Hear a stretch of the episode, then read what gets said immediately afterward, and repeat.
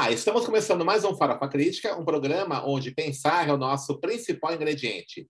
A cada programa, intelectuais, ativistas, artistas e outros arteiros comentam sobre temas contemporâneos. Farofa Crítica é uma produção do CELAC, em parceria com o Departamento de Jornalismo e Editoração da ECA USP e apoio do Instituto de Estudos Avançados da USP. Acesse o nosso canal youtube.com/barra Farofa Crítica Inscreva-se e clique no sininho para receber notificações de novos programas. Também acesse a nossa página no Facebook, facebook.com/barra canal Farofa Crítica, onde você pode interagir com a nossa produção, sugerindo temas, convidados para vir aqui ao nosso programa. Avisa amigos, familiares, colegas para todos acessarem o nosso canal. E também, né, a novidade, não tão novidade assim, já está um certo tempo, né? Mas avisa também que os nossos programas estão no formato podcast na plataforma Spotify.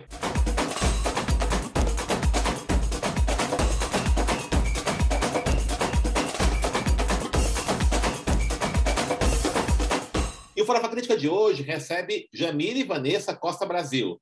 Jamile é licenciada em Geografia pela Universidade Federal de Rondônia em 99, e mestranda no programa de pós-graduação em estudos literários da mesma instituição e graduanda no curso de letras, língua portuguesa, pela Faculdade FAEL. Ela é militante do movimento negro no estado de Rondônia e representante do Fórum Nacional de Mulheres Negras com referências e pesquisas de gênero, negritude, Amazônia e América Latina. Jamile, é, primeiramente, né, agradeceu você ter aceito nosso convite para estar aqui, né, uma honra para nós recebê-la. E você tem feito, né, a gente tem conversado bastante sobre isso, várias pesquisas sobre a questão decolonial né, e, a, e a literatura. Né? Você, é você é formado em letras, né? e tem também formado em, formado em geografia também. E você articula, então, território, expressão literária e teorias decoloniais. Né? Fala um pouquinho um pouco dessa, dessa grande salada que você está fazendo, né? que dá coisa boa aí sempre. É, vamos, vamos pelas partes. Então, é, depois que, que me formei em, em, geografia, senti uma grande necessidade de estar ainda no campo da pesquisa, né? agregando já os conhecimentos do, do movimento negro, né? e também é, buscando é, um espaço na literatura. E quando eu me inscrevi no programa, né, fui, fui aprovada. É, em seguida, o meu projeto que falava que fala, né, que versa sobre a questão dos seringais, que é uma realidade, uma realidade histórica amazônica, e também é, é, fazendo é, a ponte com os estudos pós-coloniais e decoloniais, que versam sobre a América Latina, sobre a, a máquina do capitalismo. E, e, como é que você. Assim, você está fazendo mestrado agora, né? O que exatamente você está estudando no seu mestrado? Então, é, esse mestrado ele é um, um, uma, uma luta né, do, do professor Miguel Nenever, professora Sônia Sampaio, é, Mara Genesi e Fátima Molina, que são os pilares do, dos estudos pós-coloniais e das literaturas na Universidade Federal de Rondônia. Então, esses pesquisadores, eles abriram né, o, o é, é, proposta, né, há mais ou menos uns 10 anos, então já é um mestrado muito estruturado. E quando eu, eu fui aprovada, a proposta de trabalho justamente é trabalhar o decolonialismo e pós-colonialismo com vista na Pan-Amazônica. Então, assim, o que é, a gente está trabalhando a Amazônia, né?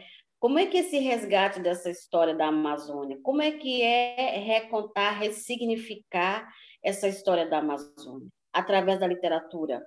A literatura será justamente o, o vamos colocar o tema gerador, né? E desta desta pesquisa, deste mestrado. Então, assim, é um mestrado que ele tem muito, muita, muita coisa ainda a desbravar, né? É, e se nós pudéssemos estar colocando assim, quem são os cânones da Amazônia, né? Cídio Jurandir, né, que era um, um, um, apaixonado pela literatura, fazendo a literatura na Amazônia, né, onde ele teve todo um movimento é, de, de resgate, né, não só de, de ser um escritor falando da Amazônia, mas expressando realmente uma parte do Brasil. Então, essa literatura que acontece na Amazônia, ela é uma literatura brasileira, né? era uma literatura realmente forjada na, na, na, conquista, vamos colocar assim, do Grande Oeste, que é a Amazônia. Também podemos colocar, junto a Docídio Jurandi, é, marcos como o, o próprio Ratum, né, de Dois Irmãos, Marcos Souza, né, com seus romances épicos. Se a gente colocar é, é, Érico Veríssimo e Márcio Souza, nós vamos ter aí né, uma, uma, um olhar, né? um olhou para o sul e o outro olhou justamente para o norte. Então, temos sim marcos, temos já é, o, a, Amazônia nessa literatura, ela já está contando a sua história, só que justamente é, precisamos desbravar dentro da academia. Então, a proposta desses estudos literários pan-amazônicos, eles trazem justamente este olhar para a Amazônia, para, é, resgatar esta literatura, é, mostrar através da academia que essa literatura ela ela está muito bem embasada, né? ela vai vai perpassar por vários gêneros literários, da poesia aí você tem Tiago de Mello, da, do, dos romances a gente já falou de Dalton de Jurandir, né? Da, do, dos contos que trazem uh, o insólito com Arthur Ingrácio e também de uma poesia de uma uma literatura feminina como Astrid Cabral, que é maravilhosa. Né? Você percebe nessa produção literária amazônica é, a presença de elementos é, desse realismo fantástico é, da América Latina, dessa estética latino-americana, ou há diferenças? Ah, sim, né? esse realismo fantástico, né? esse real maravilhoso, ele está presente, né? Eu, eu, creio que a pessoa que mais estudou né, o, o, o realismo e também o imaginário amazônico, e, e você vê que realmente há um, um trabalho é, muito poderoso, né? É, a gente pode estar utilizando não só o, o, os clássicos do caribenhos, né, como Alejo, né, Carpentier, mas também você vai está ali com muitos trabalhos que vão versar essa Amazônia é, nesse olhar do, do, do insólito, do maravilhoso, mas, mas também de muitas, muitos insólitos urbanos, não só ligados às lendas, né? mas também urbanos, do dia a dia, dos bairros, das pessoas, da, das, das rodas de conversas com dos próprios ribeirinhos, dos próprios é, que o Ribeira, nos, nos, é, uma professora já disse, né, a professora Sônia Salpaio, minha orientadora, o Ribeira nos, nos, leva lá às, às margens do, do, do, do, dos ribeiros do Porto de Portugal. Mas quando você fala em beiradeiro, você está falando mais da beira do rio, né, do que tem a mostrar realmente. Então, eu, eu, eu creio, eu assim vislumbro muito esse insólito maravilhoso das Amazônias, né? que vai trazer não só a questão do boto, mas vai trazer justamente da, do, do insólito da, do dia a dia, das respostas do, do povo beiradeiro ao sumiço, né? A, as, as controvérsias do dia a dia, para completar ali a sua, a sua rotina nos alpendres né? da, da, desse lugar que é a Amazônia. É isso muito interessante estar colocando, né? Porque uh, a visão hegemônica da Amazônia, a visão do Sudeste, né, por exemplo, aqui de São Paulo, né, nós aqui no Sudeste, e mesmo fora do Brasil, né, que a Amazônia é um tema é, até mundial, é, tem um olhar extremamente do exotismo da Amazônia, né, do exótico, é, do selvagem, né, da selva apenas, né, da floresta amazônica e tal, da natureza, né? E essa dimensão humana que você está colocando agora, né, desse ser humano que vive é, os ribeirinhos, os beiradeiros, que vive nas zonas urbanas, né? Você fala zona urbana e Amazônia parece até uma contradição, né? Na visão hegemônica da Amazônia, né? Então isso não está presente nesses estudos. Como é que você considera? Assim, duas coisas que eu queria perguntar para você. Primeiramente, o papel dessa literatura amazônica que você está estudando, né? no sentido de apresentar esse olhar, e a gente observa que tem um certo bloqueio editorial um bloqueio da divulgação dessa produção é, nesse circuito é, da produção editorial brasileira, mundial, a gente sabe que existe isso, né? E a segunda coisa, a importância de você ter é, esse espaço acadêmico, né? Você está estudando aí na Universidade de Rondônia, né? Federal de Rondônia. As universidades, né? São mais novas, né? Foram foram recentemente foram criadas, se você comparar com as do Sul, são muito mais recentes, né? É, programas, né? Estudos acadêmicos na própria universidades aí, nas universidades da região do Norte, que passam então a estudar os fenômenos locais, né? Então você não tem mais um Norte olhado pelo prisma do sul, mas pelos próprios sujeitos né, que estão aí no norte. Então, essas duas coisas eu ia perguntar para você. Né? O papel dessa literatura amazônica para trazer esse outro olhar, né, essa outra visão, né, a visão de fato né, do ser humano que vive aí na, na, na região amazônica, em todas as suas dimensões, né, inclusive urbanas, é, e também né, o papel desses espaços acadêmicos na, na região norte. Né? Então, vamos lá. Essa literatura, ela, ela é uma literatura altamente diversificada, né? É uma literatura forjada no realismo, no romantismo, né? É uma literatura é, que podemos é, estar colocando é, que ela já acontece já é, a, a entrada dos séculos, né? E esse, literatura, eu gosto muito de uma frase do Fanon, onde ele fala que, que, o, é, que cabe ao intelectual, é, ele sai do seu lugar, ele volta, e ele volta é, para trazer justamente essa ressignificação, para trazer essa esperança ao seu povo. Então, quando nós temos uma literatura que fala da, da, não só da nossa, da, da, do, das nossas lendas, mas vai falar da nossa história, a história do Grão-Pará, a história da Média Maria, da, da Madeira Mamoré, a história do Seringás do Acre. Então, você vai estar ali fazendo o quê? Fortalecendo, trazendo esperança de dias melhores, que nós estamos precisando, né? Mas trazendo a esperança de, de um futuro para essa região, de, de, de, de, de realmente trazer significados à sua existência, enquanto povo, enquanto região é, amazônica que, que tem ali toda uma produção de riqueza que muitas vezes o Brasil ainda não sabe. Então, é, justamente essa literatura ela serve para trazer uma reconstrução da história, né? trazer um ressignificado dessa, dessa, dessa literatura, do que nós somos. Né? Porque quando eu, eu abro a obra de Miguel é, é, Jerônimo Ferrante, Seringal, eu me vejo naquela obra. Vejo, vejo meus pais, vejo os meus avós. Quando eu abro Média Maria, eu me vejo.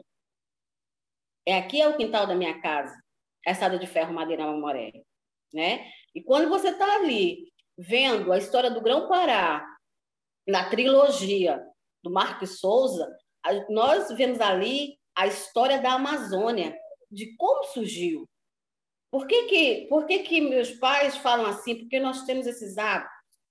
Né? E nós sabe, sabemos, é, ao ler essas obras maravilhosas, é, de onde tudo surgiu, né? o que significou o Grão-Pará, que a história muitas vezes não fala, né? A riqueza, eu, eu acho muito, muito bonito quando o Marcos Souza compara a história do Grão-Pará de Belém com, a, com o próprio romance, com o romance O Vento Levou, que a riqueza que existia naquele romance era parecidíssima com o que existia no Grão-Pará, com as casas, com tudo que existia.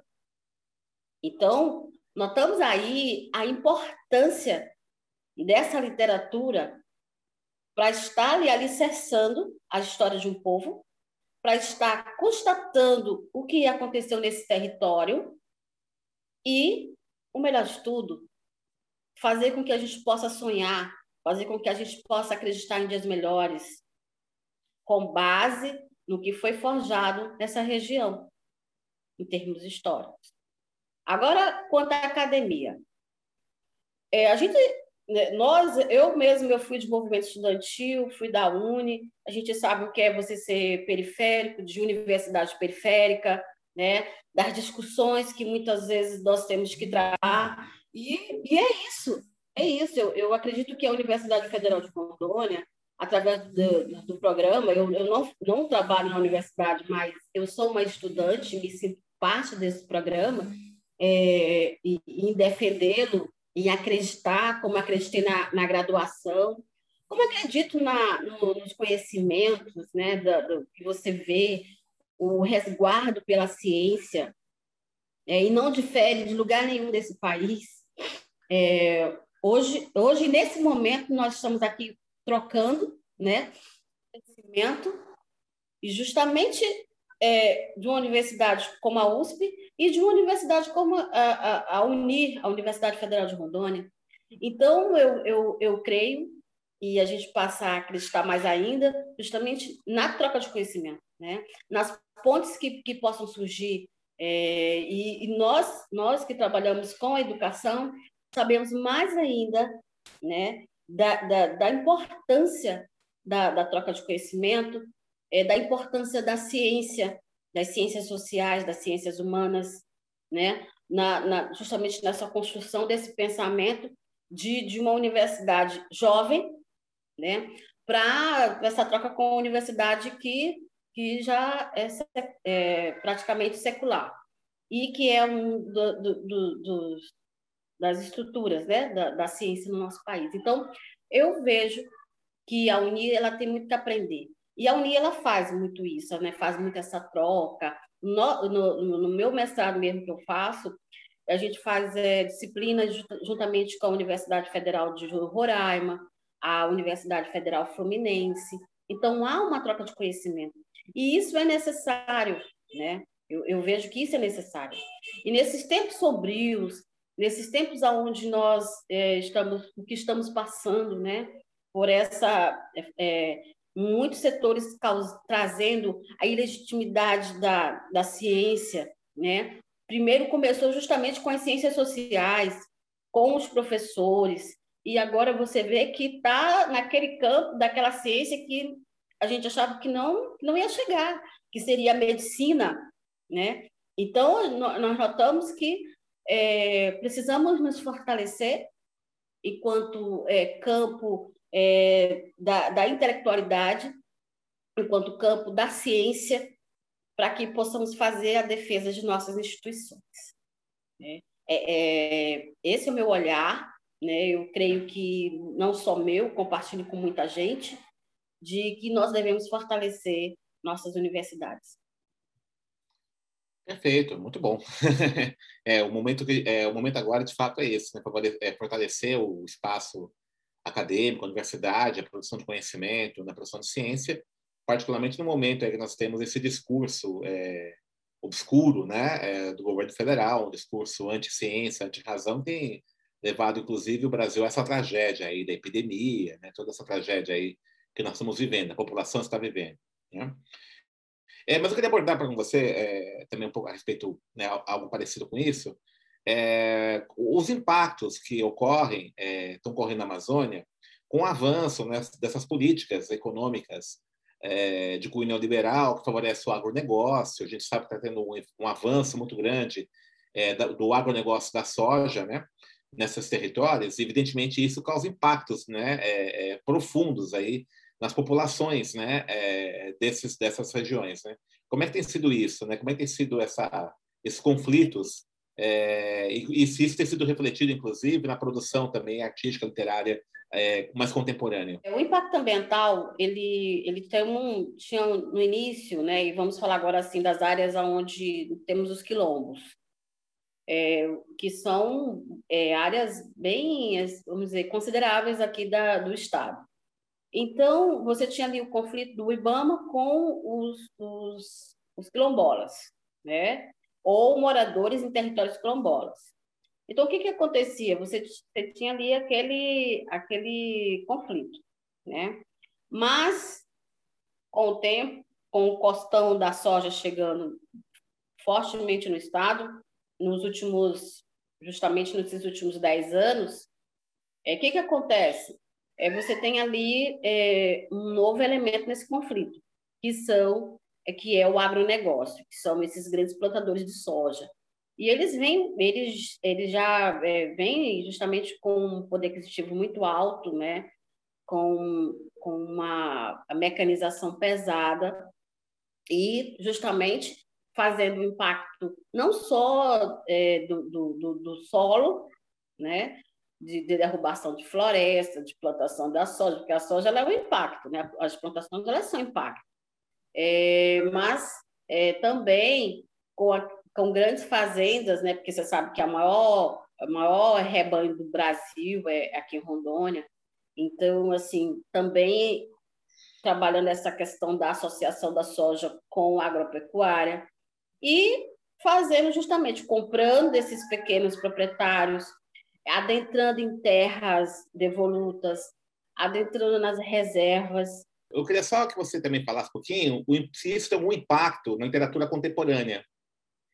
Então, a literatura contemporânea, é, se a gente se a gente vai vamos observar, ela não ela não é, eu acho assim a, a, o Acre traz muito essa relação com o meio ambiente da devastação, hum? mas eu vejo ao mesmo tempo que você está fazendo essa pergunta isso é muito bom porque nós vamos ver só eu acho que é, é o Paz Loureiro o Viveiro de Castro, eles trazem alguma coisa justamente em relação a reservas indígenas e esse impacto ambiental, certo? Mas eu vejo muitas literaturas do Acre que começam a relacionar justamente em áreas de seringais esse impacto. Mas aqui, aqui em Rondônia, a gente vê assim, não vê muito nos romances, na literatura, né? Essa questão da, da, da dessa é, vamos dizer, essa, essa literatura militante em relação ao, ao, ao a, a, devastação da floresta, ao meio ambiente. Entendeu? Perfeito. A gente não vê muito. É, eu vejo se tem uns romances que eu vi, que eu, eu, eu comecei a pesquisar em Roraima, Amapá, que falavam de mulheres é, garimpeiras, o impacto, a questão da prostituição, a ação antrópica, entendeu? Assim, mas é, não pontual, de falar assim, ó, vamos fazer uma literatura para denunciar. Entendi. Vamos fazer uma literatura militante em relação ao, ao meio ambiente. Eu creio que eu, eu creio que essa literatura que nós estamos colocando aqui na mesa, ela ainda é muito uma literatura que está ligada com a questão histórica. Tá. Tá? E quando ela se liga contemporâneo, quando ela se liga contemporâneo, eu vejo que ela também vem marcada por uma agenda nacional. Ok. É bem interessante okay? isso. Uhum. Muito bem, nós estamos encerrando aqui o, o nosso programa, o Jamile. É, se alguém quiser conhecer os seus trabalhos, você tem Instagram, é, Face, né? Faz um merchan aí do bem do seu trabalho, né? Se alguém quiser conversar então, com você, tudo, conhecer o seu trabalho. Então, na realidade, o meu, o, o, eu tenho sim, estou nas redes sociais, mas muito da, da, das minhas redes sociais é uma mais um perfil de militante, né, da, da das causas e, e, pouco tenho trabalhos é, em relação à literatura. Mas em relação a essa análise literária, nós eu, eu tenho um, trio, né, que é Henrique, é Henrique Galvão e Renata Batista, que são meus, nossos, somos coautores já de, de vários trabalhos em relação a, Virginia de Brides, que é uma, uma, uma, uma autora, desculpa, uma autora afro-latina, né?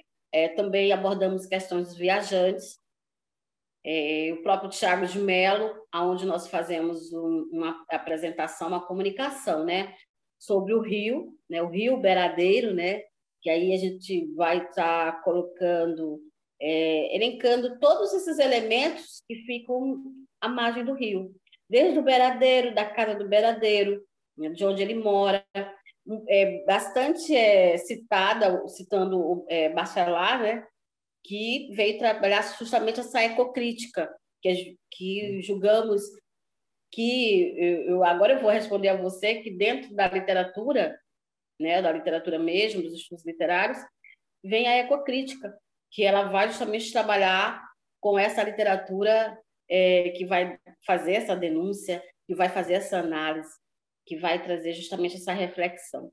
E um, um grande representante dessa ecocrítica é o Tiago de Mello, né? que, é, que é um clássico amazônico. Muito bem, Jamile, obrigado pela sua participação aqui, foi muito rica, aprendi bastante. Você está convidada aqui para outros programas, falar sobre esses assuntos, né? E também da sua militância. Não deu muito tempo de falar da militância, mas acho que o que você trouxe aqui foi muito importante. Eu que agradeço, professor Denis, de estar aqui no Farofa Crítica, né? Que é um programa de altíssimo nível, maravilhoso, né? Estou realizando o sonho. Então, tenho é... agradecer. Eu que agradeço. Nós agradecemos aí, né? Está convidada para outras vezes aqui. então, valeu. Estamos encerrando mais um Farofa Crítica, que hoje conversou com Vanilla Vanessa, que é geógrafa pela Universidade Federal de Rondônia, que falou um pouco sobre a literatura amazônica, estética e assuntos né, a respeito é, da produção artística, é, literária, melhor dizendo, é, da região norte do Brasil. Né? Acesse o nosso canal youtube.com.br farofacrítica, inscreva-se e clique no sininho para receber notificações de novos programas. E também acesse os nossos programas em formato podcast na plataforma Spotify. E para encerrar, uma frase do Walter Mignolo. A descolonialidade não consiste em um novo universal que se apresenta como verdadeiro, superando todos os previamente existentes. Trata-se apenas de uma outra opção.